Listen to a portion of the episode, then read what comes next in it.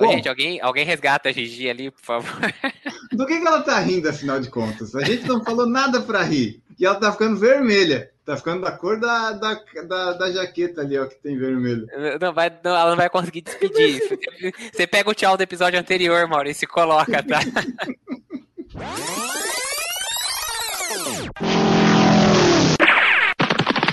Escute agora o Por Falar em Correr.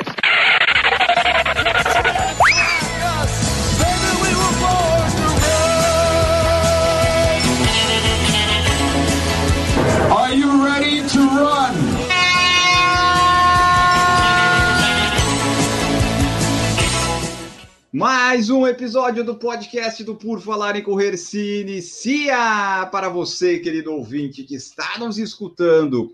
Este é o episódio 426. Sim, agora que está tudo planejado e programado, eu posso falar qual é o episódio, porque eu sei. Quando estava tudo atrasado, eu não sabia qual episódio seria, então eu não podia falar. Agora eu posso. Episódio 426. Coisas estranhas que os corredores fazem. Nós temos alguns hábitos que são talvez peculiares ou não, algumas manias, enfim. Nós vamos debater sobre isso aqui. Eu, Enio Augusto, estou aqui com vocês, apresentando e pegando a opinião dos meus amigos que vão participar, como o Gigi Calpe. Tudo bom, Gigi? Olá, corredores, tudo bem com vocês? Vamos lá, né? Falar o quão estranho nós somos. É, tipo, a Gigi, ela fica de cócoras e toma café de manhã. Eu sou um pouco mais estranha do que isso. Esse é só o Oba. começo. Vamos, vamos descobrir. Vamos descobrir qual que é a estranheza do Maurício, além dessa careca luminosa aí, Maurício. Tudo bom? Bom dia, boa tarde, boa noite. Bom, já sou estranho por natureza, então vamos ver o que mais a gente descobre aqui hoje. Vamos ver o que, que descobrimos também de Marcos Bosque. Do Marcos Bosque eu não sei muita coisa, só sei que ele corre lá numa volta, lá ele dá 500 mil voltas do mesmo lugar. Tudo bom, Marcos? E aí, pessoal, tudo bem? Boa noite para quem está assistindo, boa tarde e bom dia para quem for ouvir depois. Estranho todo mundo é, que alguns escondem mais, outros escondem menos. Hoje é dia de revelar as estranhezas. Exatamente, vamos revelar aqui. E para ter uma base de discussão, para né, dizer assim, ah, isso é bom, isso é ruim, obviamente ter uma lista. Ah, eu adoro listas, eu estou sempre à procura de listas e os americanos são ótimos em fazer isso. E a Runners World fez lá uma uh, coisas estranhas que corredores fazem. Eles listaram alguns itens e eu vou ler aqui e a gente vai debatendo esse aqui, daí colocando os nossos e fazendo essas coisas aí. Porque todo corredor ele tem a sua própria esquisitice que te faz único ou não. Vamos descobrir agora. Antes da gente ir para a lista de fato, vamos só ver aqui assim, Gigi, o que, que você diria assim? Ah, o que, que é uma coisa peculiar que a Gigi Calp faz assim que ela gostaria de compartilhar? Correr de pé descalço, acho que é uma estranheza. É verdade, se a pessoa vê correndo lá, sempre vai chamar atenção. É, é, pode ser, pode ser. Não é uma coisa assim, oh, a coisa mais estranha do mundo, mas é, é diferente, é diferente. Maurício, o que, que você diria assim? Ah, o que, que será que eu faço de estranho ou diferente? Sabe aquela corridinha que você dá antes de subir na calçada para ajeitar o passo? Uhum. Vai chegando perto da calçada, dá- diminui o passo para subir com o pé correto. Ah, Essa é você a tem essas. Tu não consegue calcular a distância direitinho, né? Aí não. dá, dá três mini passinhos assim para conseguir Bem- encaixar. Que, que é um perigo, é um cuidado que tem que ter ao correr na rua, né? Porque se a Pô, pessoa é. vai na confiança, não dá. Vai o, o cara de 1,80m, 100 quilos, calçando 45, tropeça no meio fio, pacote não vai ser bonito, né? É tipo desenho animado que dá aqueles mini passinhos no lugar. Tipo os Flintstones jogando, jogando. Boa. Mas tem que tomar cuidado. Isso aí, hoje, por exemplo, eu passei cinco vezes no mesmo local aqui que eu estava correndo, e daí eu sempre lembrava, foi aqui que eu caí no quilômetro 30. Hoje não vou cair. E hoje não caí. Marcos Boas, o que, que você diria assim? Ah, o que, que eu faço de estranho? E- Essa é uma das coisas. Qual seria? Eu faço de estranho, sei lá, acho que são as manias, né? As manias são estranhas, tipo, usar às vezes. Ah, para esse tipo de treino, só uso esse tipo de peça de roupa. Então, assim, ah, se o treino é longo, é sempre com esse tênis. Se o treino é, sei lá, eu sempre com essa bermuda. Peguei mania ultimamente de usar boné. Sempre uso boné virado para trás para correr. Depois da pandemia, que eu no começo fiquei com o cabelo que parecia um troço de outro mundo, que eu comecei a usar boné para não atrapalhar. Aí hoje em dia eu já cortei o cabelo e continuo usando boné, sei lá. Acho que essas estranhas, assim, essas manias, assim, do tipo, tudo tem que ser igualzinho da semana, da semana que funcionou, né? Então, ah, eu tava com uma garrafinha de, de água no bolso direito. Ah, funcionou, não não atrapalhou, foi bem o treino, na semana seguinte vai ser uma garrafinha de água no bolso direito, e a máscara no bolso esquerdo. Tem que ser a mesma coisa, entendeu? Deu certo. Eu jantei no dia anterior às sete da noite. Se eu Ah. deixar pra jantar oito e meia, no dia seguinte eu falo, tá vendo? Ó, jantei tarde. Errei. Isso é estranho. Isso é superstição. Quase isso. É, porque assim, ali na lista diz ah, coisas estranhas, mas às vezes as coisas estranhas acabam caindo na superstição também, né? Algumas coisas nesse sentido. Por exemplo, uma coisa estranha, agora que eu tenho feito bastante quando eu corro na rua é, eu sempre, sempre, sempre, sempre, quando eu acabo o treino, o percurso, eu tento fechar o circuito. Eu nunca deixo as pontas soltas no mapa do meu GPS. Eu não gosto disso. Eu- aconteceu agora aqui nos aquecimentos, antes, antes que eu fiz de correr os treinos fortes, mas geralmente é. Começou num ponto, você vai terminar no mesmo ponto. Ou se terminar depois, você vai ter passado por esse ponto para o mapa ficar fechado no, no GPS lá no Strava. Não pode ficar aberto, não pode ficar ponta solta. É isso que eu tenho feito.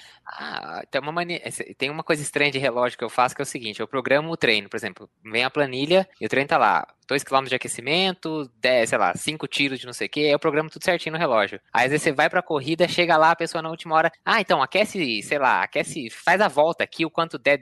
Esse negócio de aí estragar o treino que tá programado, isso é troço que eu falo, não, eu vou fazer o treino que tá aqui no relógio, eu programei no relógio, pô, tá aqui. Fala, não, mas pode fazer aí 2,5, a gente dá as duas voltas aqui, vai dar 2,5. Eu falo, não, quando der 2 km eu vou parar, porque o relógio tá falando que eu tenho que começar a correr forte depois de 2 km. É Mas isso dá agonia mesmo, né? É, é, tu já colocou aquilo ali na cabeça, não é só no relógio, tu já te programou mentalmente para aquele treino, tem que ser aquele treino mesmo. Isso, exatamente. É, porque você vê o treinar, pô, eu vou aquecer isso, vou correr. Se muda, você já fica assim, ah, não, já vai pensando negativo. Ah, vamos ver aqui a lista, porque a lista acho que ela vai, vai, vai trazer algumas ideias aqui para nós, ó. Essa daqui não vai, não vai servir para as mulheres, eu acredito, que é cobrir o- os mamilos com band-aid. As mulheres usam top, elas não têm esse problema, né, Gigi? Nós, homens, dependendo de um período de tempo, pode dar uma assadura no mamilo. Hoje, por exemplo, estava correndo minha maratona, no quilômetro 30, eu assim, nossa, tá, tá, tá, vai dar problema isso aqui, que eu só passei o, a pomada e tal, mas não coloquei o band-aid. Deu certo no final, mas é uma coisa estranha que os corredores fazem, né? Esse, no caso, os masculinos, que é tapar os mamilos, porque senão pode sangrar, pode dar problema. Não, É, gente, e não tenham vergonha de fazer isso, porque deve doer demais. Eu nunca tive esse problema. Também nunca fiz e nunca tive esse problema. Não sei se é porque eu subo muito, muito, assim. E aí acho que é muito rápido a camiseta, ela não, não, tem, não tem espaço pra ficar balançando, entendeu? Muito rapidamente ela já, já gruda muito fácil. Então, mas eu tenho conhecido, tipo, tem uns tios tal que correm, que foram fazer a, a SP City e eles não fizeram isso. Eles, nossa, chegaram no final, tava feio Mas- o negócio, viu? Uma dúvida, esse tipo de coisa não acontece com, com pessoas que depilam o peito ou não tem pelo no peito? Eu acho que pode ser mais fácil nesse caso, porque você não tem proteção em volta, não sei, alguma coisa assim, né? Pode ser. Porque eu, hoje correndo, por exemplo, eu sentia ah, tipo uma dorzinha, porque às vezes quando eu corria, dependendo como balançava a camisa, eu sentia um pouquinho. Mas não é o, caso de sangrar, porque tem foto na internet que você vê das pessoas assim, nossa senhora, o que que essa pessoa fez? Que para mim começa a afetar depois da meia maratona, se for o caso, ou depois de 25, 30 quilômetros. Até meia maratona eu vou tranquilo, a menos que chova e dê algum grande problema. O seguinte é aqui, ó. Conhecer todos os locais onde estão os banheiros no- na sua rota. Isso, Isso não é é- estranheza. Isso não é estranheza. É, isso aí é, é inteligência. Planejamento. Isso é, tipo, isso é necessidade básica. Isso, isso tinha que estar na regra de ouro do corredor lá, né? No- tinha que estar na outra lista. Saber todos os banheiros do seu percurso. E mais importante, saber que hora esses banheiros vão estar abertos. Porque Ah, eu é, já, né? já fiz, já cometi o erro de sair cedo e falar, ah, não, tá tranquilo. é. Quando eu fui passar em frente do lugar, que era uma loja de material de construção, era, sei lá, sete e pouco, e ela só abria às oito. Eu falei, ah, e agora o que, que eu faço? Tipo, ela, é bom saber os horários também. Você queria Olha deixar um a barro na não- loja de material de construção, né? Olha que se a gente montar nossa lista aqui, casa mais do que essas que o Ana tá procurando, hein? Mas, mas esse é o objetivo, porque a lista atiça o pessoal aí a pensar, porque às vezes a gente não consegue listar esses itens. Daí, listando, a gente vai pensando e vai fazendo, e ficam crossovers de episódios. Olha só que coisa, que coisa legal, né? Mas aqui também, ó, conhecer banheiros, conhecer a tipo postos e lojas, essas coisas todas, né? A hora que abre, onde está, para você poder comprar sua água e tal. Às vezes, quando você está correndo em parque, por exemplo, também saber onde é que vai ter água, onde é que tem banheiro. Agora, na pandemia, ficou mais complicado, né? Mas tinha uns negócios desses na USP, por exemplo, às vezes quando eu corria, tinha banheiros em alguns lugares que não estavam abertos, tinha outros que estavam, então é sempre bom saber isso. Outra coisa que tem aqui na lista é aqui, ó, planejar suas férias é pensando nas corridas. Você tirou as férias, ok, para onde eu vou? Ah, talvez eu vá para esse lugar, por quê? Ah, tem uma meia maratona lá, vamos aproveitar o unir útil ao agradável. Eu não chego a planejar minhas férias pensando numa prova em específico, mas eu penso no lugar que eu quero ir e daí eu vejo as provas que terão uh, na época em que eu tô lá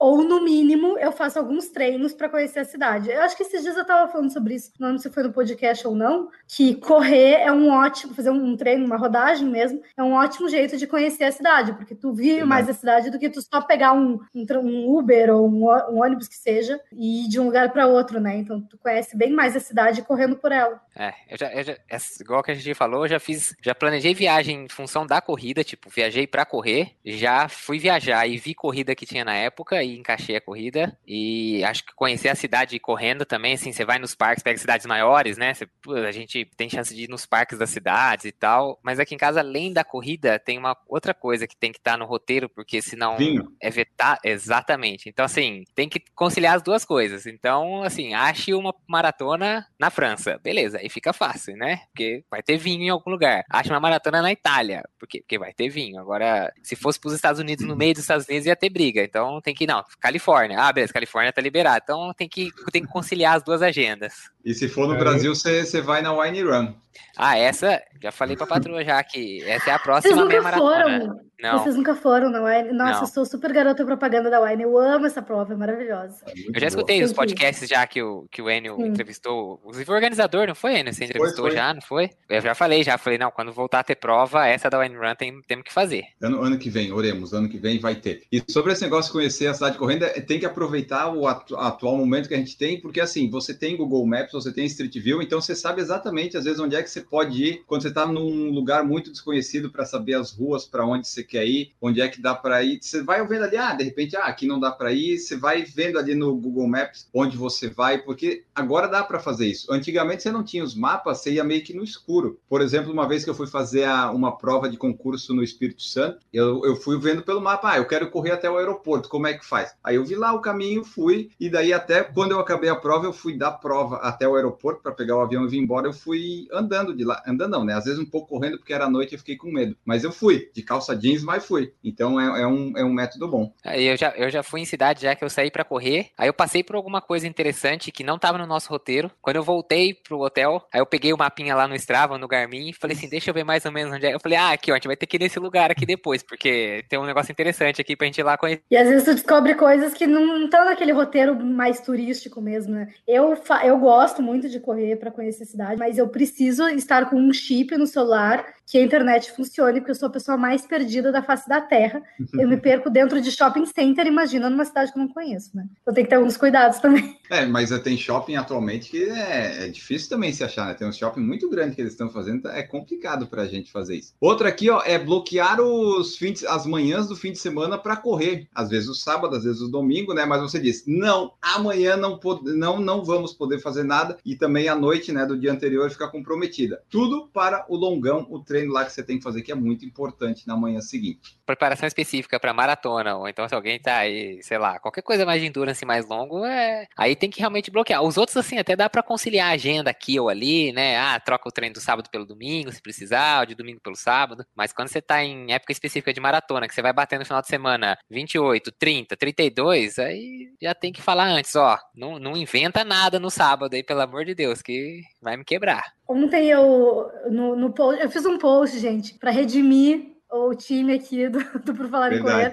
sobre o último episódio das regras de ouro, tá? E aí eu falei, uma das regras que eu coloquei como sendo de ouro é que maratona, e no caso, longas distâncias, né? O treino de endurance, ele é 24-7 de dedicação. Então não é só o momento que tu tá treinando são todos os momentos. Um período específico para maratona, para ultra, para um, uma prova de triatlo que seja longa, é, é, o momento que tu tá, tá, treinando, é o momento que tu vai dormir, é quando tu vai te alimentar, é o que, que tu vai fazer durante o teu dia. Tudo vai girar em torno da prova. E se não for assim, tu não vai fazer uma boa prova, não adianta. É, acaba que tem que se dedicar, né? Porque não adianta só se inscrever assim, ir lá, vou só completar. Então nem te inscreve, né? Vai só passear, viajar. É, geralmente essas provas muito longas, se você não, não, não faz uma dedicação mínima, pelo menos, acaba às vezes, muitas, é, muitas vezes acaba se tornando uma experiência traumática que a pessoa não quer voltar, né? Ela fala, ah, não, pelo amor de Deus, é só sofrimento, só termina a maratona se arrastando e tal, não sei o quê, e acaba não, não sendo uma experiência que atrai para voltar. É, no meu caso, quando eu fiz Huntsville lá, que eu tava mal treinado e tal, que eu acabei, eu só pensei assim, por que, que eu não levei a GoPro durante a prova? Eram imagens muito bonitas e eu poderia ter ficado 15 quilômetros fazendo imagens muito legais, porque eu andei 15 quilômetros. Mas não perdemos essa oportunidade. Coisas estranhas que corredores fazem ou têm é ter muitos, muitos, muitos pares de tênis, ou pelo menos ter mais tênis de corrida do que de sapato ou de. No meu caso, sim, né? No Maurício está balançando a cabeça, provavelmente. Ele, Não, ele- menina, não. é Tem 45, um, olha lá. né, Maurício? Aliás, hoje, ó, a Skechers mandou aqui, ó. um- Esse aqui Ah, testar sim, hein? Invejei, invejei. E, e que, que cor linda desse tênis. Nossa, é, Meu é. Deus, azul marinho. Gente, fa- Essa marcas, aqui de cima, ó, desse lado aqui, ó, e a que tá aqui do meu lado aqui também invejou. Muito. o dia inteiro. Me deu vontade de entrar na internet e com- comprar um tênis só, pra, só de raiva só. Deixa, Marcos e Gigi, agora quem vai mandar pra nós é a Nike, não queremos mais a Skechers. Não, eu quero sim. É, Não, Skechers, não leva consideração. Não sou eu que tô falando isso. Eu quero, eu adoro esse tênis. Eu tenho o Razor Face e é, depois do Vaporfly é o melhor tênis que eu já usei na minha vida. Eu quero sim. Esquece o que o Maurício falou. Não manda Vou- pra ele, manda pra mim. Vou, A vou- gente, a, gente quer, a gente quer esse azul marinho com laranja, que é o. que Nossa, é esse azul marinho com Nossa, vermelho é. vou- Pelo amor de Deus. Como não, a gente já tem, eu vou mandar para a assessoria lá da imprensa que mandou. Você tem modelo para os nossos outros participantes testarem? Aí eh, vamos ver o que, que é. Ela responde. Pode mandar. O Go Run 7 mais também. Manda aí, pessoal. Ei, Skechers, não... Maurício, pelo amor de Deus, não fala uma besteira dessa. Corta isso no podcast. não tem 45. É, o Maurício, ele, o Maurício é um caso peculiar porque ele usa 45, ele não tem como ter muitos tênis, né, Maurício? É mais Tem um, complicado. olha lá, Eu tenho um par de tênis pra todos os treinos, Maurício. Eu uso o mesmo par de tênis Tá, todo, um- tudo. o mesmo. O, O mesmo. Pegasus, aquele com 8 mil quilômetros. Não, o, o problema é que o Pegasus que eu, que eu tinha, ele, esse aí já foi, já tá aposentado. Não dá mais porque ele já tava me dando dor nas costas e no, no calcanhar. Calcanhar, além de ter, ficar, ter ficado cascão, tava me dando já problema. Eu tive É que- que mudar. O calcanhar tava encostando no chão já também, aí ia dar Ah. problema mesmo, né, mano? Eu tava preto de asfalto já. Nossa, é, você tava correndo descalço, que nem a Gigi já quase, né? Ô, ô Marcos, você tem muitos pares de tênis? Nossa, é melhor nem falar. Ó, Pegasus, o Inflow, o Skechers, o Kinvara, dois ASICs, o Vaporfly, um Zoomfly que eu tô tentando vender. Ah, só aí já deu oito pares de tênis. Nossa, tem um monte. Fora os que eu já aposentei, assim, com... Tem uns Ah, aí que eu boa. pego e falo, não, vou passar a usar no dia a dia, tá? Com, sei lá, 800, 850 quilômetros. Eu falo, não, esse aqui já tá bom já. Eu, eu quero, na verdade, eu quero desfazer dele da corrida e comprar um novo, entendeu? Ah, você quer comprar, você quer substituir, não quer só se desfazer. Não, não, é, eu quero, porque- assim, eu sempre faço assim, quando eu compro um tênis novo, algum tem que ir embora. Então, às vezes, o que eu Ah. faço, eu rebaixo um tênis de corrida, porque assim, os tênis que eu uso de corrida, eu uso só pra correr. Aí, às vezes, eu pego o tênis de corrida, passo ele pra usar dia a dia, assim, qualquer coisa, pego um mais antigo e faço doação, dou embora, alguma coisa assim, pra entrar o novo. Então, pra entrar o tênis novo, tem que sair o antigo. Aí, às vezes, eu dou uma acelerada no, no descarte do tênis antigo, mas alguém sai beneficiado com isso, porque alguém tá ganhando um tênis em boas condições. Pô, no meu caso, o tênis só entra, porque não saía. Eu já, eu, na minha lista aqui já deve ter dado mais de 30 e atualmente ativos eu tenho uns 23, 25, por aí. Fora que tem Nossa. uns 6 ali que tá para arrumar a sola que eu ainda não levei, mas tem bastante. Tem muito tênis e eu já doei alguns, já vendi alguns por muito, por 50 reais, né? Porque o cara disse assim: não, não vai me dar de graça. Tá, então me dá 50 reais que dá cinco almoços aqui na cantina do trabalho. Gigi, você não tem muitos pares, né? Porque 33, minimalista, você vai, né? Basicão. Não, não tenho muitos pares, me desfiz de muitos no ano passado. É, eu acho que agora, ao todo, contando é, tênis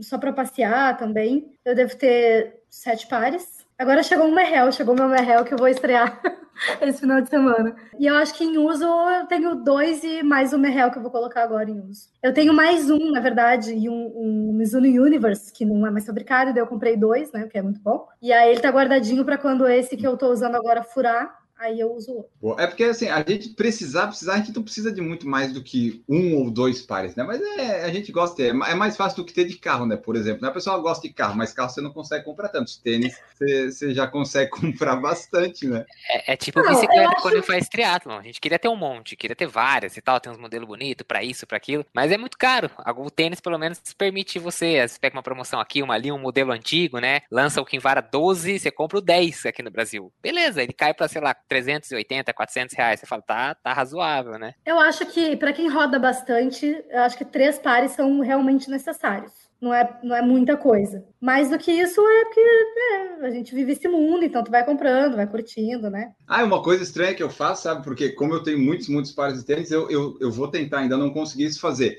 correr 30 ou 31 dias usando sempre um par diferente em cada um dos dias do mês. Esse é um, é um próximo objetivo aqui, já que eu já consegui fazer a maratona, já consegui fazer a meia maratona e o 5 e o 10 no tempo que eu queria, acabaram minhas metas de tempo do ano. Vou colocar essa meta, um mês, correr sempre com pares diferentes. Vamos ver se dá certo. A Deide Oliveira falou que a Gigi tem que comprar bonecas fitness para usar os tênis delas.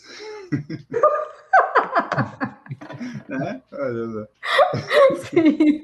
Aliás, a Gigi podia fazer o, o, vídeo review do Merrell, né, Gigi? A gente bota no canal do PFC, né? Seria, seria interessante. O Maurício está me devendo Nossa. dele do tênis de 9 mil quilômetros. Eu tô, eu tô precisando desbloquear a skill de youtuber, porque eu tenho canal e eu sempre. Todo dia eu penso, eu tenho que gravar um, um vídeo pro YouTube e eu nunca gravo. Vou desbloquear essa skill aí pro, pro Falar em Correr. É, grava. Pra nós não precisa gravar toda semana, é só uma vez para cada milênio. Isso, só dá o, só dá o desbloqueio uma coisa estranha que os corredores fazem, e isso realmente é estranho, a gente falou nos regras de ouro, uma parte disso é que, ó, comer muitos carboidratos, porque as pessoas acham que para correr ultra e maratona, às vezes antes de correr a prova alva, ele tem que se pedir macarrão de pizza. A gente já falou, né? O Maurício come pizza de manhã, come pizza à noite. Nutricionista falou que era ok, né, Maurício? Quando a gente falou com o Jafé, ele falou que tá, mas não é o ideal. É, mas é isso, né? É uma coisa estranha que os corredores fazem, porque alguém falou em algum momento e daí o pessoal vai lá, ah, vamos fazer um jantar de massa. Daí sim, top de, de macarrão e macarrão e macarrão. Não, não precisaria ser, ser, ser só macarrão, né? Aqui eles falam em carboidrato, mas a foto que eles ilustram carboidrato é o quê? Um macarrão com molho vermelho e a. Deve ser aqui o queijo ralado, alguma coisa assim. Então, é, essa é uma coisa estranha que os corredores fazem. É que, na verdade, a gente corre só para poder comer essas coisas, entendeu? Eu é. concordo, Porém, eu troco um macarrão por um chocolate. Aí eu tô trocando também. mas é por isso mesmo que eu corro, é isso aí. É não só, mas também. É o macarrão e o chocolate depois. ah, é, é uma boa também, né? Porque daí dá uma a Daisy Mayumi falou assim: ó, imagina, um, imagina um vídeo comparativo do tênis da Gigi e do Maurício. Ia ser espetacular, é o 33 versus o 45, ia ficar, ia ficar bonito. Dá pra colocar o tênis dela dentro do meu. Com certeza dá. Eu esqueço que é 40, gente, 45 é muita coisa. Eu acho que tem mais problema do que eu pra encontrar tênis, né, Maurício? Bem mais. Que é que você ainda tem infantil, querendo. É, não, exato, exato. Acho alguma coisa. É. Ou tem 34 e bota umas coisinhas lá na frente e vai, bota, né? Bota, bota palmilha, bota bota meio mais grossa, dá um jeito, né? Ó, essa coisa estranha aqui eu faço quando tinha prova, depois de um tempo que eu aprendi, né, correndo, depois de uns anos, assim, carregar o papel higiênico, o próprio papel higiênico. Eu faço isso. Quando eu vou para uma prova, eu boto na mochila o meu papel higiênico, porque eu sei que um rolo dá para pelo menos duas e dá o banheiro forte, assim, né? Se eu for muito, muito, muito, dá para duas. Então, assim, eu sempre carrego um rolo de papel higiênico na minha mochila. É, eu sempre tenho no carro também, mas é, para prova e tal, leva o rolinho de papel higiênico, leva um pacotinho de lencinho umedecido, gente. Boa. Depois me agradeçam. Quando a gente fazia, uma vez eu fui fazer uma prova de triatlo lá na, na Estrada Velha de Santos, aí o pessoal ficava na, o pessoal usou o banheiro, e aí assim, também, né, o pessoal levava. E aí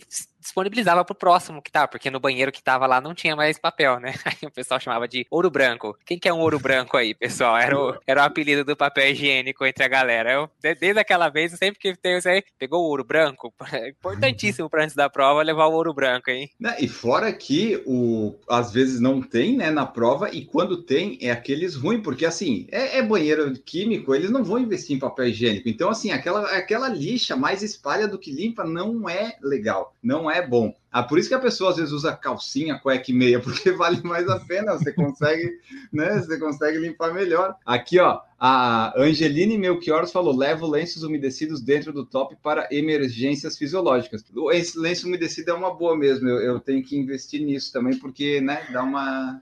Só que se, se tu colocar, tipo, no bolso para correr, para caso precise no meio do treino, é legal tu enrolar um, um, saquinho plástico, porque senão ele vai ficar só molhando a roupa e quando hum. tu for usar, ele tá seco. É, isso que eu falo, põe no ziplock, porque daí o ziplock né, consegue vedar bem, porque senão também você vai levar uma vez, não usou, vai ter que jogar fora. Cada... Então o ziplock talvez conserve para umas algumas corridas, talvez, né? Tipo como se ele estivesse dentro do pacotinho original dele. Ó, outra coisa estranha, que daí para nós, assim, talvez não seja tanto, mas para quem tá de fora olhando, é o seguinte: usar a medalha de finisher depois de uma prova, quando vai jantar, almoçar, principalmente depois de uma prova grande, uma maratona, uma major, você tá lá com aquele clim, clim, clim, clim, sai andando. É uma coisa que para os corredores é normal, mas para quem tá olhando assim de fora, e às vezes quando não é num ambiente tipo, ou provas muito grandes, tipo Boston, Chicago, que daí o pessoal tá acostumado, você fica assim, mas que estranho, o que, que esse cara tá com essa coisa pendurada aí? Não é vaca para ficar com o sininho ali, né? Aquelas coisas ali. Por que que tá usando? Mas isso é uma coisa que a gente faz. Eu, eu já fiz muito isso. Hoje só em prova grande. Já, já, uma vez a gente já foi numa night run na, com a família, era uma prova de revezamento, cada um corria acho que cinco, alguma coisa assim. E a gente foi em bastante gente, a gente foi, a gente, a gente tava em quatro equipes, eu acho, a gente tava em 16 pessoas, e depois a gente foi numa hamburgueria, e foi todo mundo com a roupa da, tipo, cada um levou só uma camiseta para trocar, mas todo mundo com camiseta de corrida, assim, e todo mundo com a medalha e tal, o pessoal, que assim, era uma hamburgueria, a galera ficava olhando, que era de noite, era uma, acho que uma sexta ou um sábado e tal. Imagina. É, é estranho, realmente, é, para quem não... E quando, e quando eu fiz o, o desafio do Dunga também, eu fui no parque no, naquele dia depois, eu fui com a medalha uhum. também. Peguei a medalha do desafio mesmo, não da maratona, a medalhinha do Dunga e fui com ela. Mas aí, assim, não é tão absurdo que as pessoas que estão lá dentro do parque sabem o que aconteceu é, e, né, não é um troço, não é tão bizarro assim. É, e no caso desses, tipo, desafio do Dunga, a maratona da Disney, alguma coisa lá fora, eu acho que a, a, gente já comentou isso, né? A cidade vive mais a prova, então tu até recebe uns parabéns, uma, uma galera empolgada, assim. O pessoal não acha estranho, o pessoal acha legal. Aqui eu acho que pessoal que não que não não tá muito inserido assim no meio só acha estranho. É. Eu acho que eu acho que o pessoal do parque tinha até orientação para falar, porque quando é que assim, a gente a família tava toda junta, só que só eu fiz a maratona. Aí quando eu fui eu fui para casa, voltei pro parque e aí da hora que eu o tempo inteiro, toda vez que o funcionário via a medalha, o, tipo, os funcionários do parque todos, ah, parabéns, não sei o que, tipo assim, e tinha algumas pessoas no parque também, mas eu acho que os funcionários têm até recomendação de, naquele dia, fazer, eles estarem, estarem envolvidos aí com, com os corredores e tudo mais. É, e acho que ele já tem isso meio que na... É padrão já. É, ele já, às vezes nem precisa da orientação, né? ele já sabe, ó, tá com a medalhinha, já é da cultura deles. Isso aí se chama Mundo Disney, Paixão Disney. Você entra lá, eles te, te tratam como você queria ser tratado em qualquer lugar do mundo. Tá? Com alegria, com felicidade, com educação. Por módicos e... 5 mil dólares, né? E não, não, se preocupa com nada no mundo. Maurício fala isso porque Maurício já foi quantas vezes? Você vai sempre no mesmo lugar, né, Maurício? Quantas? 10? 15? Foi quatro vezes já, quatro anos seguidos. É. O Maurício, todo ano, ele, quando tinha dinheiro e podia viajar, né, Maurício? Você ia lá todo ano, assim, onde é que o Maurício foi? Ó, oh, foi para Disney, foi para Disney, foi para Disney.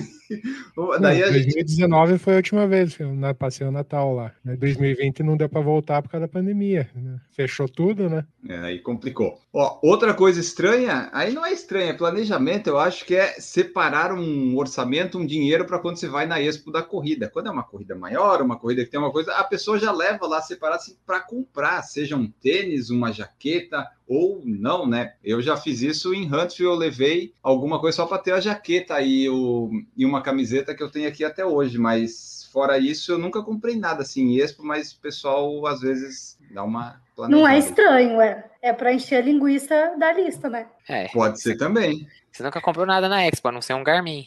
Ah, esse, não foi na Expo.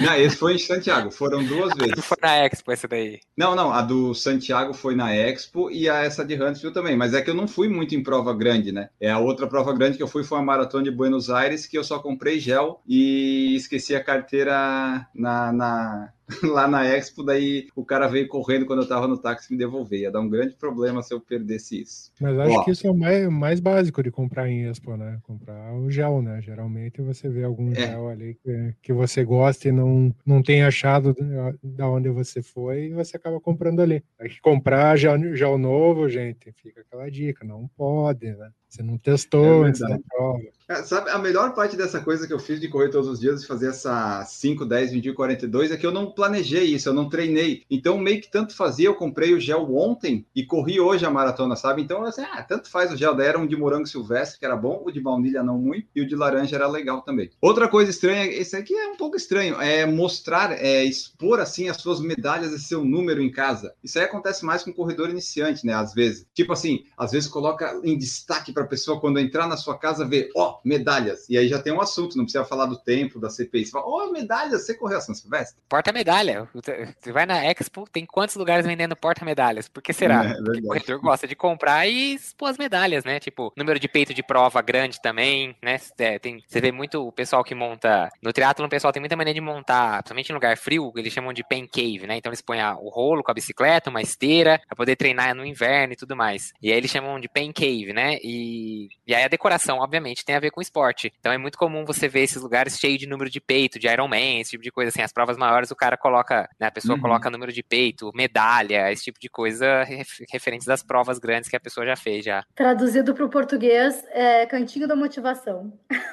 Verdade. Né? Eu tenho no quarto aqui, não é exposto assim que todo mundo vê. Ele fica no quarto meio escondido, ajuda no vídeo do YouTube no fundo, mas tem gente que coloca assim, né? Às vezes com. Acho que a maioria tem, né? E só que alguns gostam de destacar mais, alguns sentem mais orgulho ou querem mais mostrar, né? Daí fica lá as medalhinhas todas aparecendo. Isso aqui né, não, é uma coisa estranha, mas que você adquire com o tempo, que é assim, ter um conhecimento incrível do local onde você está correndo. Por exemplo, Campinas e São José aqui, eu conheço absolutamente todas as ruas onde você pode passar e eu sou local land no Strava em praticamente todos os segmentos que eu criei. Então, assim, você correr sempre no mesmo lugar, na mesma cidade, te dá um conhecimento muito grande das coisas ali. Não, é, não é necessariamente estranho, né? Mas você acaba adquirindo isso. Tipo, a Gigi com o, o, os patos lá dela, ela já sabe exatamente cada um. Se tiver faltando, ela sabe dizer, ah, esse patinho foi passear e não voltou. A mamãe não foi buscar.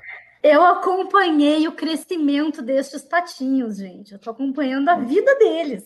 Eu acho que a, a tradução dessa lista não é coisas estranhas, mas coisas peculiares. São coisas peculiares que o corredor faz.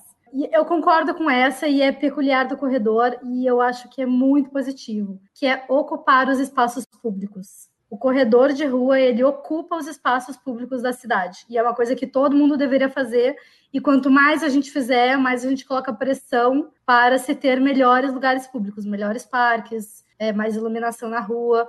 E é um ciclo que se retroalimenta. Se tu tem ruas mais iluminadas e mais parques abertos e seguros as pessoas ocupam as pessoas vão para a rua não, é, essa, essa mania desse negócio do corredor conhecer é verdade. A gente sabe, os percursos que a gente faz, a gente sabe de cabeça as distâncias, né? Ah, dá dois quilômetros até não sei aonde, bate e volta não sei o quê. Se for para lá, vai pegar um pouco de subida. Se passar por não sei aonde, cuidado com o buraco na calçada tal. Você conhece cada um dos pedacinhos e essa, essa criticidade realmente passa a ser maior, porque você reclama de onde não está iluminado, você reclama de calçada mal cuidada, você reclama de matagal na calçada, né? Quando tem canteiro, fica de sujeira. Tá? Então, lá onde a gente costuma correr, lá nessa voltinha que o Enio falou aí, que fica lá parecendo um hamster dando volta lá, que parece uma pista, só que é de asfalto, a gente tem, tem uma pracinha do lado e que tem um. Parece que. Eu não, eu não tenho certeza lá, mas o pessoal tava comentando que tem um vereador lá que já conseguiu toda a iluminação pública daquela região seja substituída por iluminação de LED, porque virou um ponto onde os corredores ficam. Tem gente até que faz treino de bicicleta e tal. Então, criou-se um espaço que era um espaço quase que morto, porque, como eu falei, tem uma avenida que passa no, no lado, e ela é tipo, é, imagina um quarteirão pro lado, para baixo, mas essa rua só leva acesso a um condomínio praticamente e tem alguns pontos comerciais nessa rua paralela à Avenida Grande. Então ninguém entra nessa rua, né, nessa voltinha, a não ser que você vá ou num desses comércios ou que você vá para o condomínio. Então fica muito pouco movimentado. Os corredores tomaram o lugar, realmente, como a gente falou, ocuparam o espaço e está trazendo benefício, né? Então a pracinha fica bem cuidada, é, os corredores reclamam quando a grama está alta, provavelmente vai trocar a iluminação. Realmente é traz benefício de uma maneira geral para a cidade. É, eu só acho que em conhecer tudo e to, todos os espaços da cidade, distância, tem sua parte negativa também. Naquelas conversas as pessoas falam, é, vamos naquele lugar, Aí o outro olha e diz, é, mas é muito longe. Você mentalmente pensa, ah, tá 12 quilômetros, tá, tomar no. Hum, longe nada. É eu faço isso correndo. Tu tá pensando que é longe de carro, eu faço correndo. É verdade, isso é uma peculiaridade também. Você ah, conhece tanta cidade que você sabe exatamente quanto dá os quilômetros e os metros, daí você fica, pô, daqui até aquela universidade deu 10 km e meio, não dá nem fazer uma meia maratona indo voltando praticamente, é tudo muito perto às vezes. A noção de distância a gente muda, né, um pouco. Você passa a ver assim que não é tão longe algumas coisas, e algumas realmente começam a ser muito, mas normalmente no seu bairro, no seu redor, você vê que é tudo muito perto, que se você fosse correndo ia fazer sempre em 5, 10 minutos. É, ou tu pensa em pace, né? Eu penso assim, ah, Também. pace para rodagem eu vou levar 14 minutos e meio. Ah, tá aí uma coisa estranha que eu faço quando eu tô com Waze em lugar que tem trânsito. Aí fica ah, assim, isso. por exemplo, fala assim, que falta 2,5 km e meio, ou 16 minutos. Eu falo, se eu descer do carro e for correndo, eu chego antes do que dentro desse carro. Que maldição esse ah, trânsito. Aí, às vezes, dá eu, tipo, muita assim, vontade. Dá muita vontade.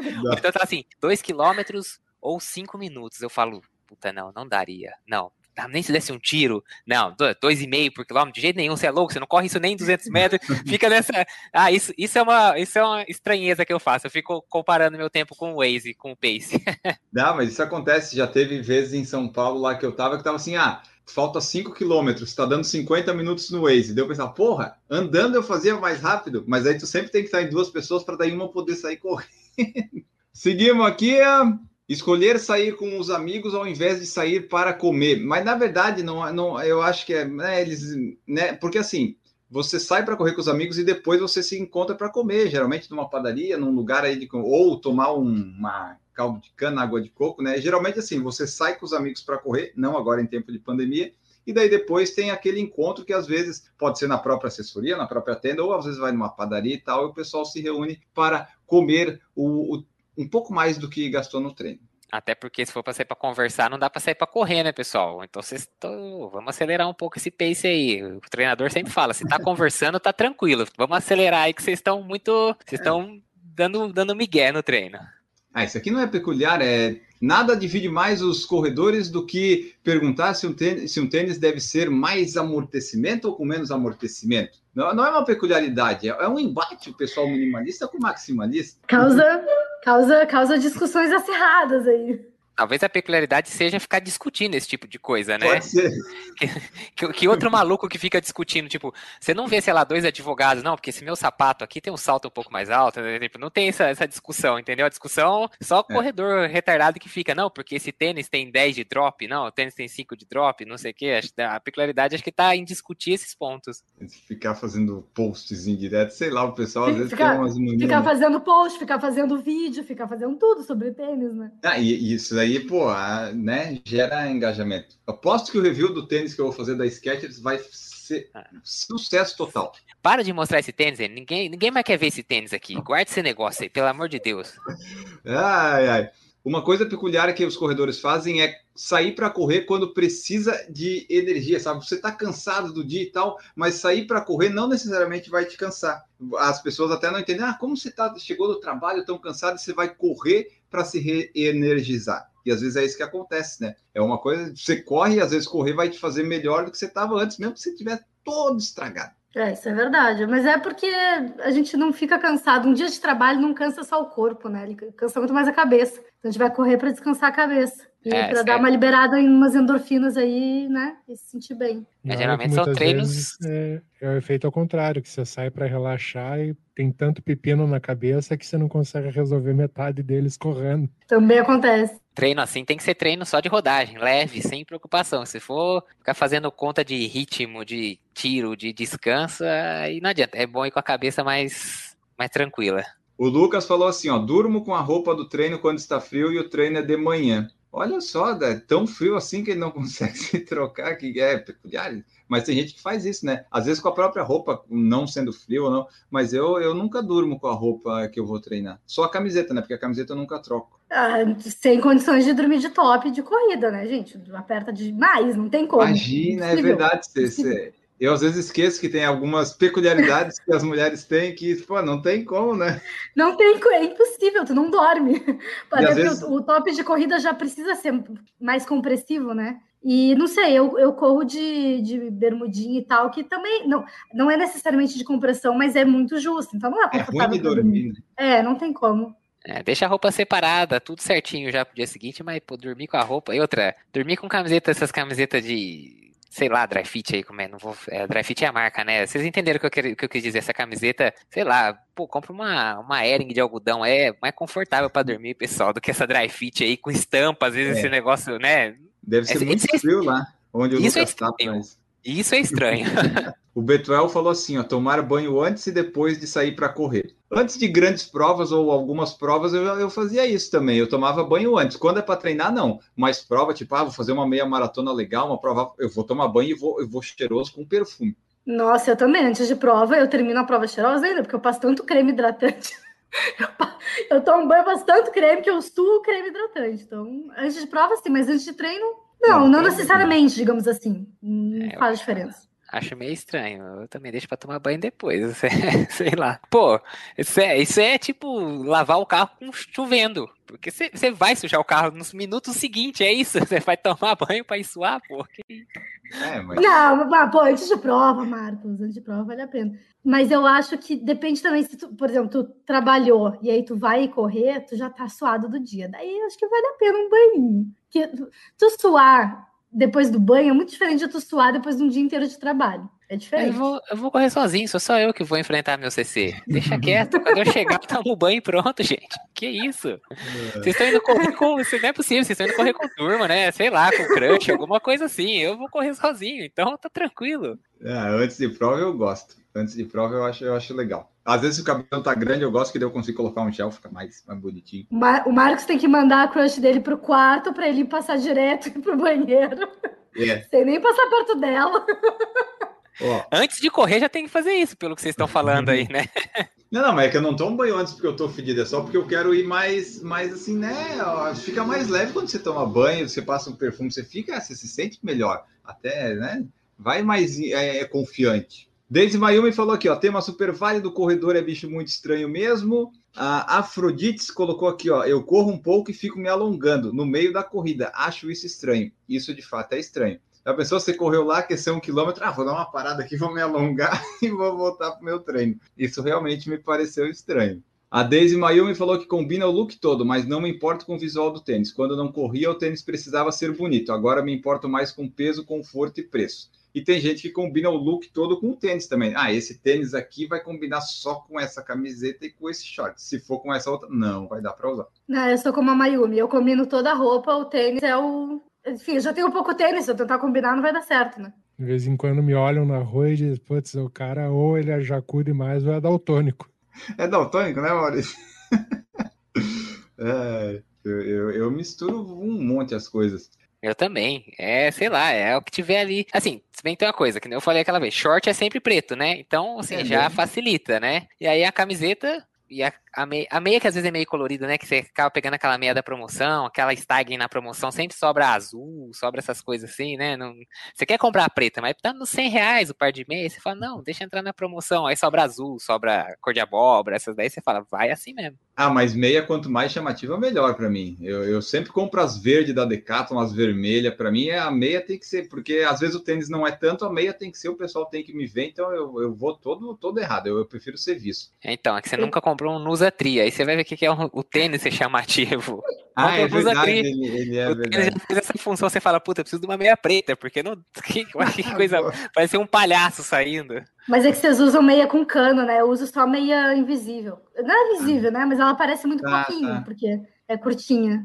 Não, eu não, gosto que protege o calcanhar aqui. Às vezes tem tênis que eu prefiro que a meia dê uma, é, uma Mas também, quando a meia é muito baixa, eu tenho medo dela, tipo, em prova mais longa, alguma coisa assim, o tênis acaba meio que puxar Sim. ela e começar a pegar uhum. calcanhar, alguma coisa assim. Sim, eu Sim. sei que existem meias boas que não vão permitir que isso aconteça e tal, mas eu falo, não, não vou testar. Eu vou com a meia uhum. mais alta e vai dar. Sim, essa vai dar certo, certeza. Ó, essa daqui é muito boa do Danilo Cordeiro. Esse daqui é quase. Vai ficar no top 5, eu acho. Que ele fala assim: eu tenho toque. Ok, eu também tenho mas é, eu não faço isso que ele faz. Ó. Por exemplo, se molho o pé direito em uma poça, fico procurando outra para molhar o esquerdo. Essa foi a melhor que eu vi pode, até agora. Pode pôr lá em cima da lista isso. Tá lá em cima.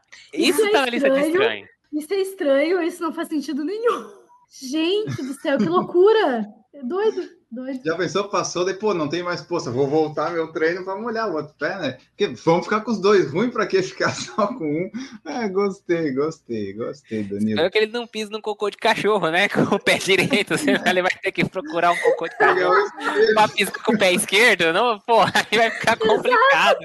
Não dá ideia para a pessoa com tosse que pode acontecer. Agora, agora, essa informação já entrou no cérebro dele e já era. A próxima vez que ele pisar no cocô de cachorro, ele vai ter que pisar com o outro pé também. Como é que é o nome dele aí, Enio? Danilo. Danilo, desculpa aí, mas foge dos cocô, que quando você pisar não agora já era. Ah, eu, eu sempre tento desviar tudo. É claro, né? Ele não deve pisar por querer na primeira, né? Na segunda, sim. Mas assim, eu sempre tento desviar dessas poças porque quando molha a meia, meu Deus do céu. Uh, desde Mayumi eu tenho mais tênis que sapato e bolsa. Mudei de trabalho e tô precisando comprar sapato social, mas queria mesmo mais um tênis. Desde Mayumi, se tiver prova presencial, eu levo até o rolo todo do papel, mas é isso aí, Desde. Você tem que pegar o, o da sua casa, o que não foi usado nada ainda para garantida, aí você pode ajudar os colegas também, dando lá, às vezes pode vender, se for o caso, uma empreendedora do papel higiênico. Deise Mayumi falou uma coisa que muita gente não gosta de fazer, e eu, eu gosto de fazer isso só para as pessoas, é, isso aí gera engajamento, que é assim, ó, não gosto de correr distância quebrada, acaba correndo mais um pouco para arredondar. Eu não, eu gosto de fazer quebrado, eu, eu gosto de fazer sequencial, 1, 2, 3, 4 ou tipo 7, 7, 7. Mas quando redondinho eu não gosto. Eu gosto às vezes de fazer quebrado, tipo, ah, 49 59 em vez de 50 minutos. Isso vai me gerar uns três reply, pelo menos, das pessoas dizendo: Não acredito que você não fechou os 50 minutos. Eu não consigo, eu fecho redondo. Mas eu fecho redondo na quilometragem. Acho que no tempo, não sei. É mais na é, quilometragem. É, porque, é, por quilometragem. É que quem vai para esteira às vezes fica naquela briga de, de quilometragem e tempo, né? Não sei, na rua eu não, não vejo as pessoas brigando tanto com isso, mas eu, eu fecho redondinho. Então, o, a quilometragem, quando eu não programo o treino, você está rodando livre, ou então se o, pelo menos o desaquecimento está livre, aí, por exemplo, se o treino é 10 km, eu nunca paro o relógio quando ele bate 10.00. Sempre deixo ele fazer tipo 10.02. Aí eu paro o relógio, porque muitas vezes quando o Garmin joga pro Strava, o Strava rouba uns 10 metros. Aí eu paro ele no redondinho, você vai no Strava, tá 9,99. Eu falo, maldito, eu corri 10, eu não corri 9,990. Então eu sempre acabo passando um pouquinho, mas aí então aconteceria isso que o Enio falou, o pessoal ia falar, como é que você correu 10.02? Você é ruim da cabeça? Ah, não, é pra arredondar no Strava. Você tá preocupado com o Strava. Quando tá 66, nunca para o relógio no 66. Sempre tem que ser 67 ou 65. 66 eu não gosto. Ai, eu gosto de fazer 6,66. É meu treino tradicional Ih, quando não. eu tô. Não dá sorte. Isso aí dá é, Vai terminar o treino com o pé torcido, tênis com a sola descolada, alguma coisa vai dar errado, hein? ah, é, é, meu treino de rodagem favorito quando é treino leve. Assim, ah, tô sem nada. Ah, vou fechar ali, às vezes dá 6,66, 5,55, 5,43 tem que ser sequencial, né? Eu faço essa, essa sequência aí. Mas Vocês você... são todos malucos. É você não. É isso que eu dizer. Eu não, é, eu fecho redondinho. Tá tudo certo. Ué, não, tem, não tem problema com 666. Ah, você tá passando na frente da sua casa com 9,970. Você corre 30 metros a mais para fechar os 10. Corro. Ah, ah, isso é normal, tranquilo, não é estranho, não. Beleza. Não, só queria saber. O estranho só, só somos, somos nós os estranhos, viu, pessoal? Ela não. Ela vai na casa do vizinho, mas quem é estranho é a gente, tá tranquilo. Ela fica dando voltas ali na frente de casa, tipo um é. hamster, sabe? Eu fico indo e voltando do vizinho. Vocês tá também vendo? somam a distância toda para transformar num numeral só, para ver o número que deu? Como é que é? Por exemplo, deu, é, você correu 12,88. Você soma 1 mais 2. Ah, isso é numerologia da corrida. Isso que eu ia falar, isso é coisa não. de numerólogo, pô. Você tá. É o, Zagalo, é, é, o, é, o, é o Maurício Geronasso Mercado, pô. Liguejar. Não, não, não faço não. isso. Faço isso com placa de carro. Meu Deus, vocês são malucos. Ah, o que eu gosto de fazer quando eu estou correndo, às vezes, para fazendo um treino de ritmo e tal, eu gosto de ir somando as parciais que eu vou fazendo na minha cabeça para ir ocupando o meu tempo e passar mais rápido. Tipo assim, ah, corri a 5 e 10 esse. Ah, esse é 5 e 20. Então deu 10 e 30 meu tempo. E eu vou fazendo isso para ir ocupando minha cabeça com contas para passar mais rápido, sabe? Fazendo Mas conta nem... enquanto. Nossa, eu faço muito. Por exemplo, assim, eu vou lá e falo assim: quero fazer 10 quilômetros em, sei lá, igual tinha, igual tinha no, no dia que eu fui tentar fazer o RP. Minha meta era manter minutos 42 segundos. Aí eu passei o primeiro quilômetro com 41. Falei, beleza, eu tenho um segundo de gordura. Isso, passei eu o faço segundo, isso. Passei o segundo, e, tipo, deixei o autolap ligado, né? Aí passei o segundo com 44. Eu falei, já perdi, perdi um segundo que eu tinha de gordura e perdi mais um. Passei o terceiro, 43. Eu falei, ó, tô com dois segundos atrasado, já não vai fechar o tempo que eu quero. Aí 38, falei, beleza. E, e cada quilômetro eu vou fazendo a conta pra ver Eu o quanto eu tô isso. na frente ou atrás do tempo que eu quero. Como se fosse o Virtual Pacer, eu não ponho no relógio, eu, ponho, eu fico fazendo a conta na cabeça. Claro, até uns 10 quilômetros, 42, aí, assim, é mais difícil de guardar tudo isso, mas eu também fico fazendo conta o tempo inteiro também. Não, eu faço assim, mas eu, mas eu tenho que saber as parciais antes do treino, porque eu já não consigo fazer conta sem estar correndo. Agora, correndo, gente, eu fico completamente burra, é impressionante. Eu não sei fazer conta. Eu não consigo, tipo assim, ó, se eu estiver no quilômetro 16 de uma meia maratona, eu vou errar quantos quilômetros faltam. É uma coisa impressionante. eu não consigo. Então, eu nem tento fazer esse tipo de conta, não. E eu vou confessar que para quem fez Kumon, esse tipo de conta piora, hein? Kumon? Nunca fez Método Kumon? comum. Kumon, Não, aquele ref- reforço de matemática que. Tipo um curso externo de matemática, é famoso aqui na região. Aqui, Fiz dois anos. Não, eu, eu fico fazendo conta assim, por exemplo, às vezes ah, tem que correr 21 quilômetros, aí você tá lá no 16, aí a média tá 4,42. Eu falo, puta, eu quero fechar 4,40, eu preciso tirar 2 segundos do pace médio. Aí eu falo, já corri tanto, dá tantos segundos, eu tenho que tirar. Não, eu fico, nossa, quando eu vejo, passou tipo 800 metros tentando fazer uma conta, porque você tá cansado já, então, mas é.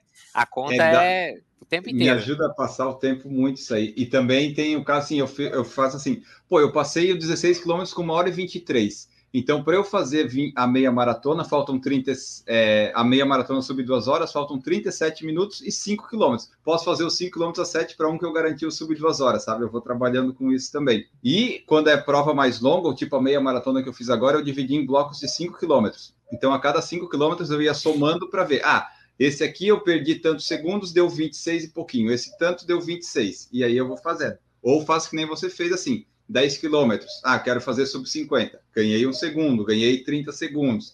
E assim eu vou trabalhando. Eu, quando eu fiz a minha meia, o meu recorde foi assim. Eu assim, nossa, falta dois quilômetros, falta um quilômetro e para eu fechar sub 1 hora e 40 eu posso fazer a 6 para 1. Deu assim, ó, hoje vai, hoje, hoje deu certo. hoje tá bom. Ah, isso aqui, ó, peculiaridade de corredor, não ter a unha do dedão do pé. Isso aí é para quem não sabe usar o tênis corretamente. Eu tenho todas as minhas unhas aqui, elas até tão boas. Então, é uma peculiaridade de quem não sabe usar o tênis direito. Não sabe comprar o tênis direito. Né? É, tem, tem alguns formatos de pé que eu acho que tem mais tendência a perder unha, assim, quando o o dedo, o dedo é maior, os, os dedinhos são maiores do que o dedão, sabe? Não é, não é tão reto. É. Eu acho que tem mais probabilidade de perder, porque um dedo vai bater mais no tênis mesmo. Sim, eu tenho esse problema no, no pé direito. Só no pé direito, o mesmo dedo corrida de tudo longa errado. distância. Sério, em corrida de longa, as duas maratonas que eu fiz, as duas últimas, eu fiquei com o dedo roxo. Aí é sempre o mesmo. Não É, que o. Maurício compra tênis apertado, é. Tem que comprar um número a mais. né? Como 46.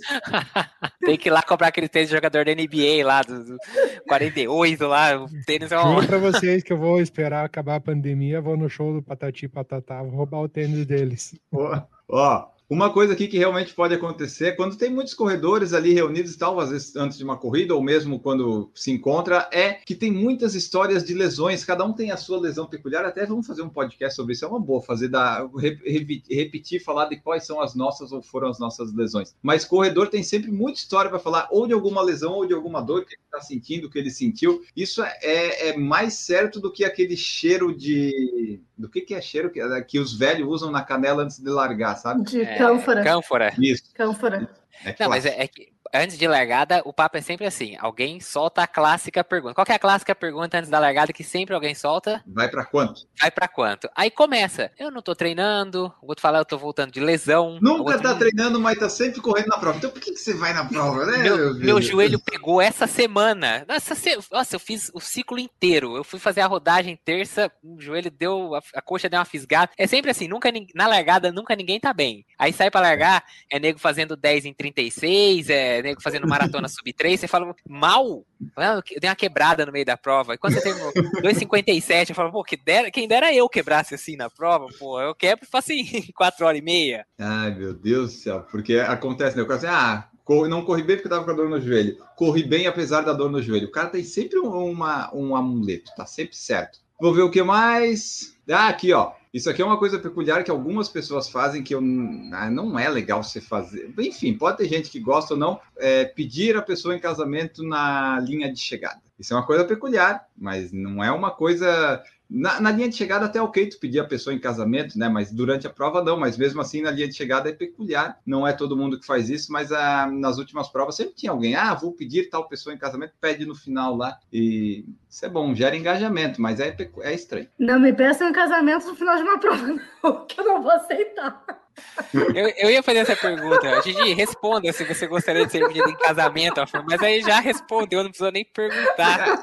E a Gigi, se tu lembrar, ela fala que corre a 5 km, ela chega vomitando. Daí o cara, Gigi, quer casar comigo? e outra, isso, que negócio isso, é em casamento? Prova. Final de prova, tu, tu como tá é que você ajoelha? No teu momento, entendeu? Exato. Tu tá no teu momento de chegar, tá cansado. É meio egoísta até, né? Se for pensar. Gente, me pede casamento no restaurante, sei lá. Se, a, se, foi, se foi quem foi pedir que fez a prova, você ia ajoelhar, depois você não levanta mais, vai não ficar levanta. no chão. Então, Verdade. pô, sei lá, é igual a gente falou, vai pro restaurante, vai, sei lá, é. situação que você não esteja suando, fedido, que nem uma desgraça, né? Verdade. E ó, a pessoa que um dia estiver ouvindo esse podcast for pedir a Gigi em casamento, leva num tênis minimalista, assim, é sucesso. assim, na certa. Me traz, me traz num vivo barefoot aí, aí eu aceito o pedido.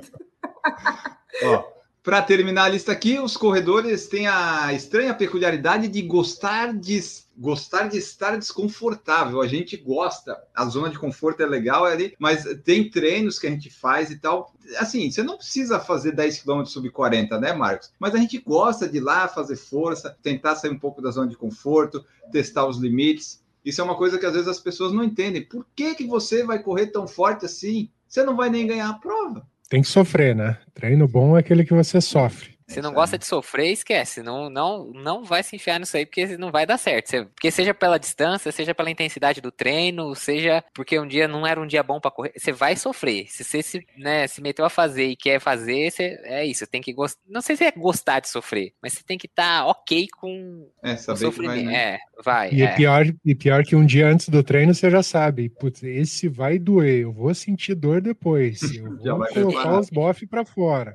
E, e o treino que você que você vai achando assim, nossa, essa semana o treinador aliviou, tranquilo esse treino. Aí quando você chega lá para fazer, você faz o primeiro, o segundo, quando você chega no terceiro tiro, você fala, puta que não era, não, não, não era o que eu tinha planejado, é muito pior do que eu tinha planejado, o intervalo é muito pequeno, o tiro é longo, é, é isso, é sofrimento, vai ter o que fazer. Eu vou dar, vou dar uma resposta um pouco mais filosófica. Eu acho que pessoas que curtem estar fora da zona de treinamento são as pessoas que têm uma vida mais interessante, porque quando a gente fica sempre na nossa zona de conforto, eu falei zona de treinamento, né? Zona de conforto, gente. Quando a gente passa todos os dias na nossa zona de conforto, todos os dias são iguais. Então, sair da zona de conforto com esporte ou com algum desafio qualquer te faz é, sentir mais assim a vida, né? Então acho que é por isso que a gente gosta. E ainda por de quebra dá uma melhorada às vezes no ritmo, no tempo, né? Dá uma melhor... melhora, né? Quando tu acaba um treino desse, você acaba bem, você acaba se sentindo a pessoa mais rápida, mais forte do mundo. Não, eu consegui fazer esse treino, a pessoa é, dá confiança. Isso aqui é peculiar e para mim é, às vezes não faz muito sentido, mas é, é assim,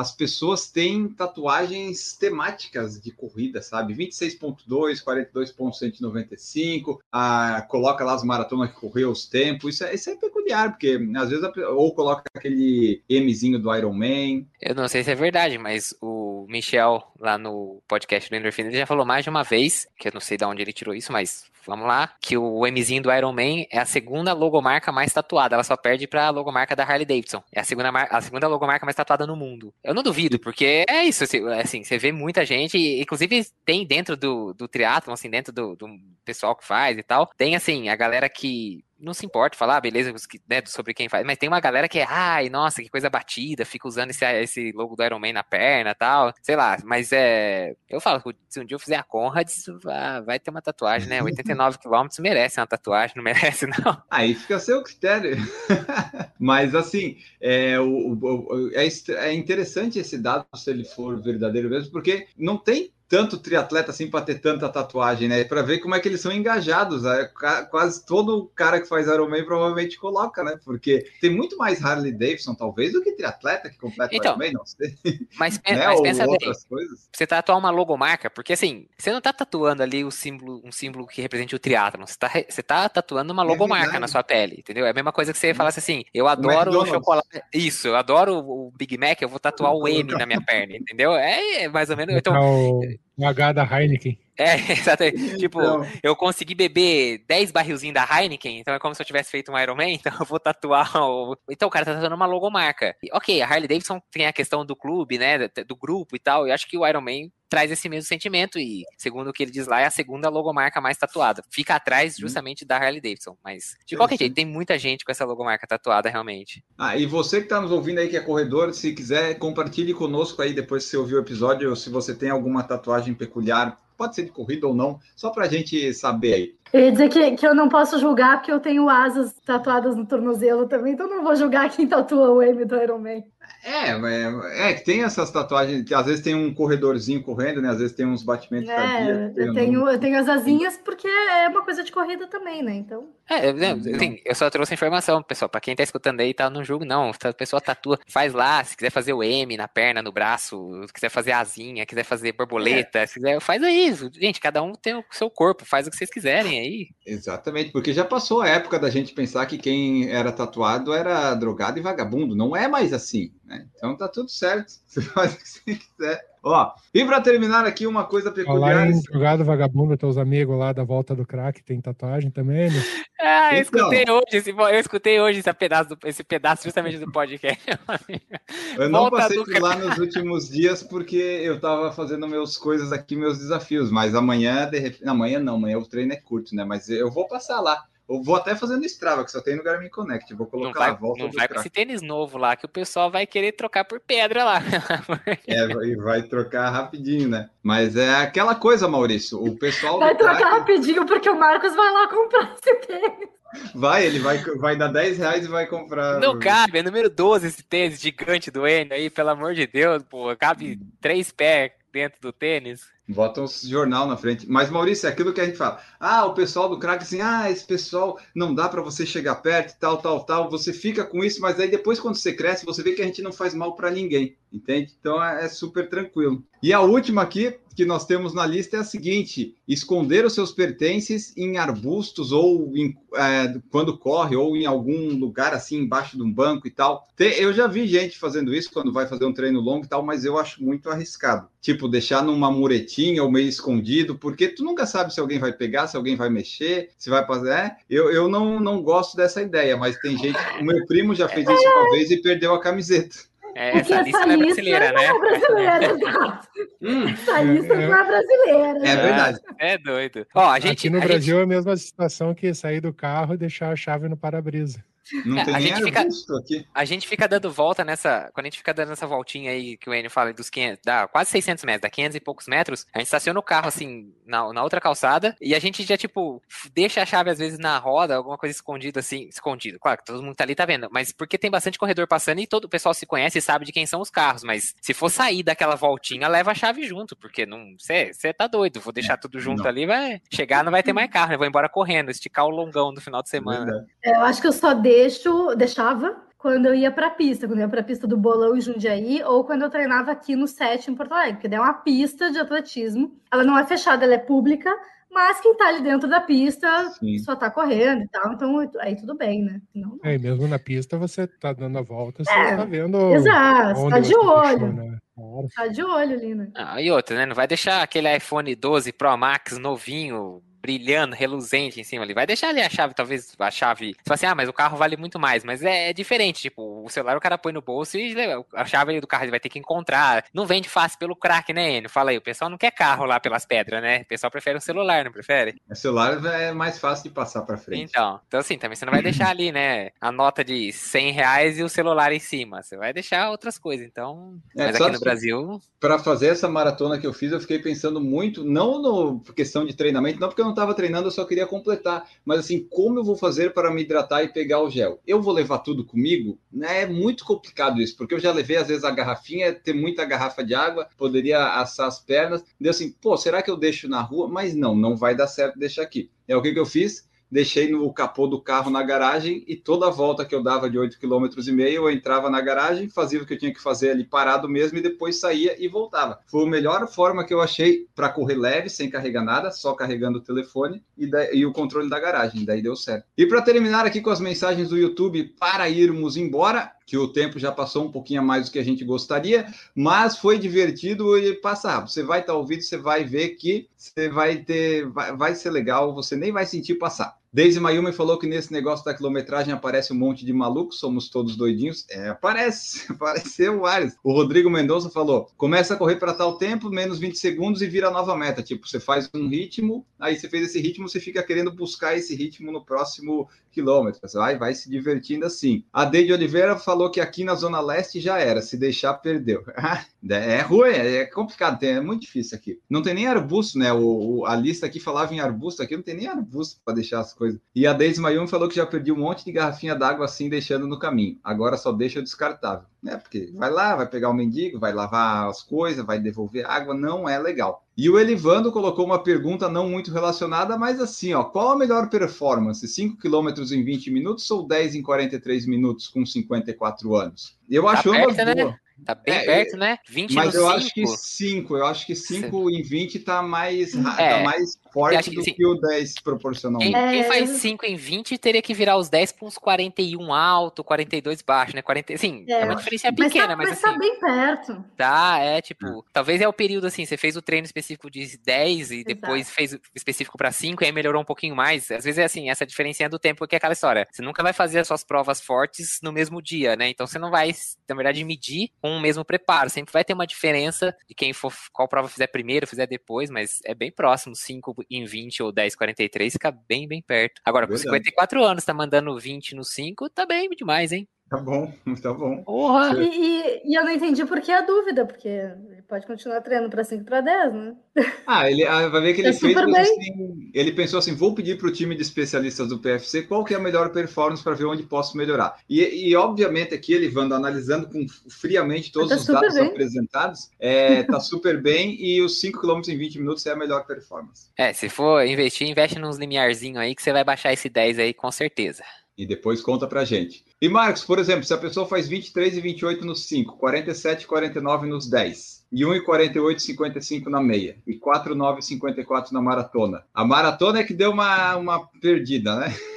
Quanto que foi a meia? 1 e? 1,48,55. É, porque daí passou meia assim, você duplicou, mas colocou mais quase 30 minutos, né? É porque daí também a maratona separa para pegar água e tal, assim, não é uma prova, né? Você tem os, os outros tempos, mas o seu 5 e 10 tá coladinho, né? 5,23, o 10,47, não foi isso? E um dia depois do outro, tudo isso aí. Isso ah, que eu te ah, falei tá. foi um na sequência do outro. Mas ah, o de 5 tá. é porque tinha vento. Aí tinha 2,5 de vento na ida, aí me quebrou, porque daí o primeiro quilômetro saiu a 5 e 1. Eu tive que buscar depois a 4,30 foi difícil. Mas o, os teus cinco, tu foi no teu máximo mesmo ou tu deixou uma gordurinha para no outro dia tu tá inteiro ainda? Eu tentei correr sempre forte, mas nenhum dos eu, fortes foi máximo, máximo, máximo. Ah, tá. Porque é. quando eu vi o teu tempo, eu já eu acho que os cinco ele não, não foi. No, é igual o desafio do Dunga, né? Você tem que pensar que lá na maratona ah. você paga tudo, né? Se você não der uma segura. É, foi o que ele fez, ele fez o desafio. A maratona é que cobra. Você termina o 21, ah. você fala, ah, tô tranquilo, isso, isso aqui é. é de boa. A hora que você chega no 26, 27 da maratona, que você tem a mesma distância é, acumulada dos outros dias, aí quebra mas você, Mas eu digo, né? por isso que é, é impossível comparar, sabe? Porque não, também não foi no, não é um, um treino no teu máximo, não, não aprova um, né, um treino que deu o teu máximo. Tem que ter um porque intervalo existe, entre um e outro, né? É porque é. existe essa, essa logística, né? de, de se poupar para as outras provas, né? É, o objetivo agora é mais para daqui a algumas semanas fazer esses cinco, tentar fazer em 4,30 pelo menos. Daí sem vento, torcer para não ter vento, que daí vai. O Elivando agradeceu aqui e nós vamos embora então, Elivando. Muito obrigado pela sua dúvida, muito obrigado vocês aí que nos escutaram. Esperamos que vocês tenham gostado aqui das peculiaridades, das excentricidades. A Gigi falou peculiaridade e realmente era um, é melhor essa palavra, mas o título vai ficar coisas estranhas, que é um clickbait melhor o pessoal vai cair mais fácil aqui para ouvir. Mas assim, você manda para nós aí qual que é a, a sua estranheza, o que, que você faz, se você se identificou com alguma, se você acha que faltou. Você pode fazer que nem a gente fez. O de regras de ouro, o pessoal comentou o que faltou e tal. O, quem que falou aqui do regras de ouro foi o o André Tokikawa falou assim, ó, ouvi e ri, mas acho que foi de raiva. a, a, lista, a lista das regras de ouro, porque pode ter acontecido isso também. Ele comentou no post da Gigi, eu vi lá também, ele col colocou assim, ó, cadê? Cadê? Aqui, ó. Ele falou que a lista da Gigi estava com dicas bem melhores. Você tem que se redimir daquele episódio. Esse aqui é uma redimissão. Eu não sei como é que se fala, mas esse aqui serviu para isso. E um outro comentário que nós recebemos foi do Franz Vegan Runner, que colocou assim: ó, mês passado um Doberman saiu de uma casa e veio correndo para me pegar. Por sorte, foi de frente, lembrei da dica de erguer os braços para parecer maior e fiz isso. Fui andando de costas e gritei: sai, sai! Funcionou, mas imagina o medo que passei. Imagina Como é você é ver ele... um Doberman. Como é que ele gritou? Sai, sai! Mas ele não aprendeu, que a dica é dizer, vai dormir. Vai deitar. É, é porque foi antes, né? Foi faz um mês, é. mas agora. É que não era, não era um cachorro de sítio. É, é, um a, Gigi, a Gigi foi a única que prestou atenção à regra. Tem que ser cachorro de fazenda. De cidade não entende, não entende essas coisas. Não, mas vai ver que ele, que ele fez a migração do, do campo para a cidade. Fez o êxodo rural. Assim, vai deitar! Deita lá!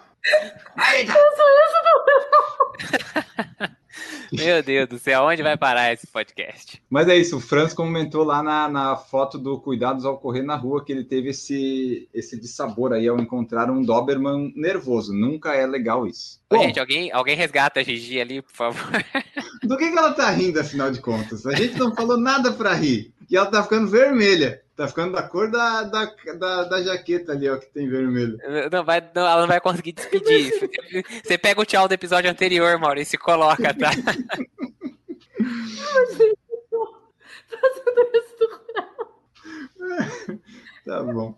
Ó, a Daisy falou que ao vivo é muito mais engraçado que o podcast. É que na, no, no podcast o Maurício dá uma tirada nos espaços, mas algumas coisas você pode deixar, Maurício, que fica legal também. Não, mas você eu vai... deixo, eu deixo muita é, coisa. É, tem tá muita coisa que quando, quando eu corto, dependendo do que, do que for, não, ele perde o contexto, daí tem que é. tirar o resto, né? E azar de quem está ouvindo o podcast não tem a imagem, faz parte, o, é, o importante é o contexto. Bom, pessoal, lidas as mensagens, falamos aí da, dessa lista toda, você conta para nós, você baixa o podcast, coloca lá, segue no Spotify, você, espero que você tenha se divertido, que nem a Gigi está se divertindo aqui conosco, ela está rindo já faz mais de um minuto, eu estou preocupado que daqui a pouco ela não vai conseguir mais é, respirar. Mas assim, espero que vocês tenham gostado, a gente se divertiu bastante fazendo aqui.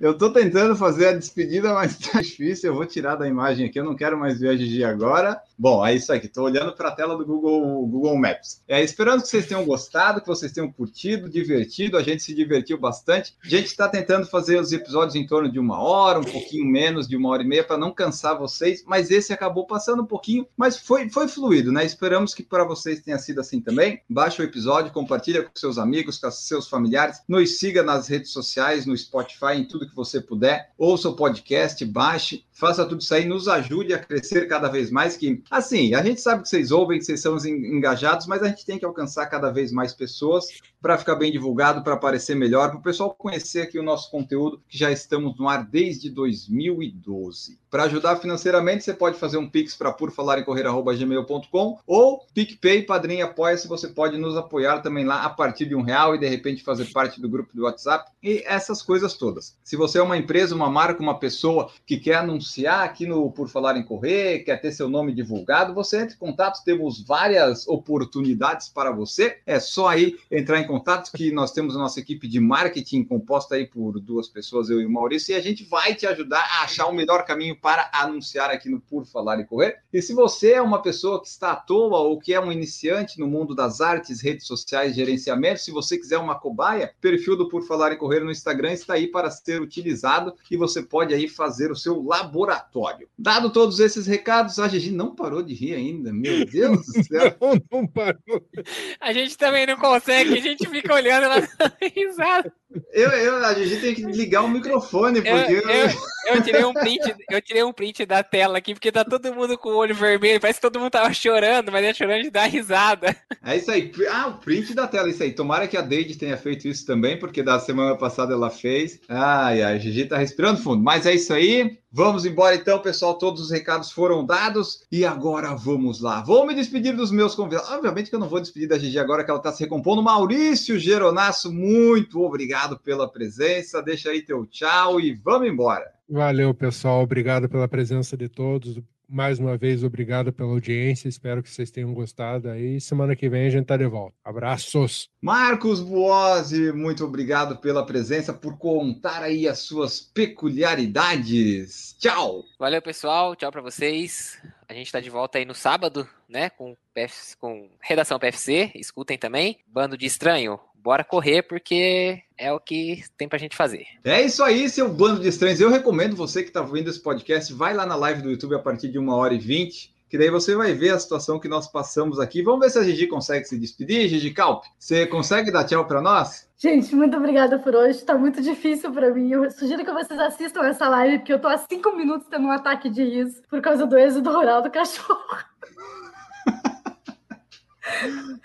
Quem quiser me encontrar é lá no Instagram, arroba Forte. E é isso, tchau, que eu vou daqui a pouco voltar a rir. Então tá, muito obrigado, pessoal. Muito obrigado a todos que participaram aqui conosco. Vamos embora, próximo episódio. Estamos de volta. Tchau!